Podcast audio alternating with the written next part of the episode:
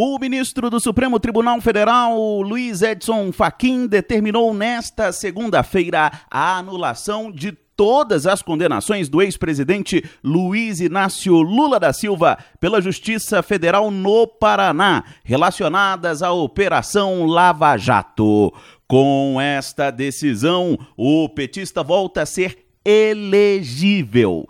Na decisão, Faquinha afirma que, como corolário da incompetência, ele declara a nulidade dos atos decisórios, inclusive do recebimento das denúncias contra Lula. O ministro declara ainda a perda de objeto de 10 habeas corpus impetrados pela defesa, que questionavam a condução da justiça, inclusive a suspeição do então juiz do caso, Sérgio Moro.